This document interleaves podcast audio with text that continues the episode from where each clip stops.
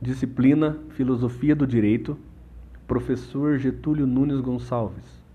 Acadêmicos: Enoque Santos, Edicléia Ribeiro, Emily Vitória, Tatiane da Silva e Gabriel Silva.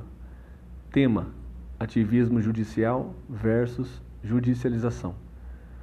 O ativismo judicial é um termo técnico para definir a atuação expansiva e proativa do Poder Judiciário ao interferir em decisões de outros poderes. Tema da moda e polêmico por natureza. Muito deve ser falado sobre o ativismo judicial para que nós, como operadores do direito, saibamos o que é bom ou não sobre esse assunto. O ativismo judicial é um termo técnico, ou melhor, é uma técnica do Poder Judiciário.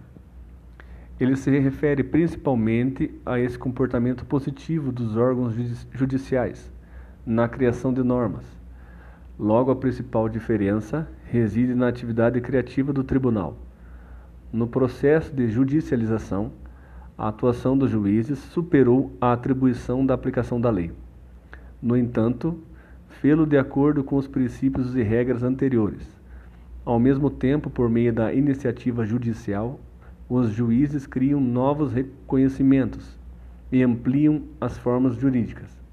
Fica claro que o ativismo judicial é uma tentativa do Poder Judiciário de ter uma participação mais ampla e intensa na concretização de fins constitucionais, com maior interferência no espaço de atuação dos outros poderes.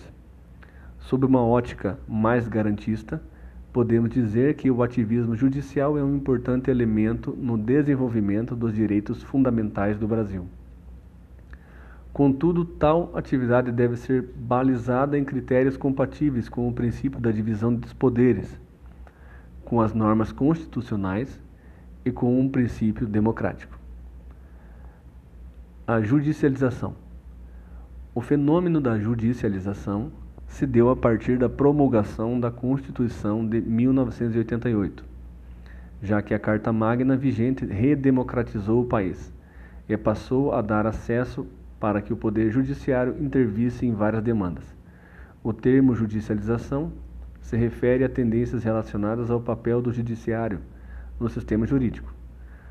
Portanto, seus resultados são, antes de tudo, tendências confirmadas após a Segunda Guerra Mundial e discussões sobre o papel da lei, da Constituição e da divisão de poderes.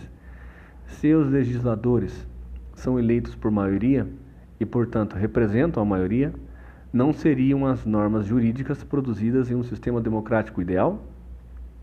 Então, a Segunda Guerra Mundial e o sistema totalitário do século XX mostraram que a vontade da maioria e a própria lei às vezes são inconsistentes com os princípios básicos do, do Estado de Direito contemporâneo.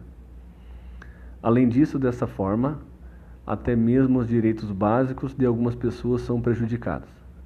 A lei sendo a principal fonte do direito, no sistema positivista, as pessoas vão querer saber como impor restrições a ele. Em resposta a esse problema, surgiram teorias como o principalismo e a proteção legal. Portanto, o foco da discussão teórica seja o papel dos princípios no ordenamento jurídico. A separação de poderes no ordenamento jurídico não pode ser ignorada, pois também implica a aplicabilidade da lei.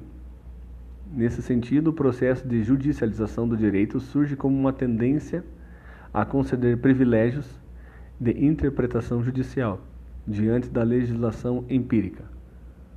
Desta forma, proporciona maior abertura ao papel do juiz como agente da lei, mas gera polêmica ao transformá-los em produtores de novas normas, entre aspas.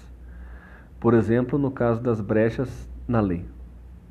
Isso ocorre porque os juízes terão então um poder ou legalidade para aprovar decisões e fazer provisões legais para casos que não estão previstos na lei.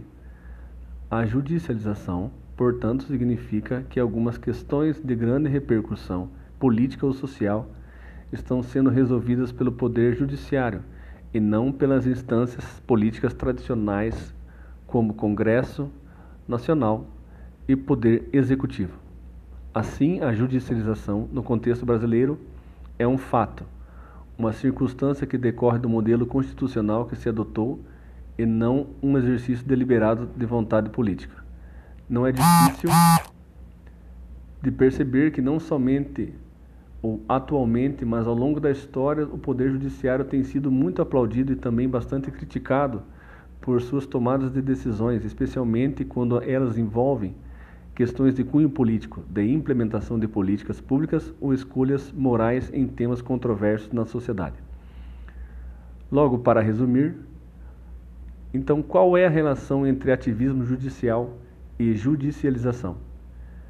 Então vemos que ativismo judicial necessita de provocação do poder judiciário. Já a judicialização necessita de provocação do poder judiciário. São iguais nesse ponto. O ativismo judicial, entendimento criativo de um tribunal, interpretação nova do direito, muitas vezes precedente a uma lei, interpretação legal de forma muito ampla, não contempla a própria lei algumas vezes. Já a judicialização tem decisões com, com teor político, políticas públicas, entre outros, na qual o Poder Judiciário interfere nas decisões de outros poderes baseado na legislação, princípios e regras. O ativismo judicial. O judiciário atua além da legislação sem respaldo legal. E a judicialização, o judiciário atua além de suas competências baseado em lei. Estas são as relações entre ativismo judicial e judicialização.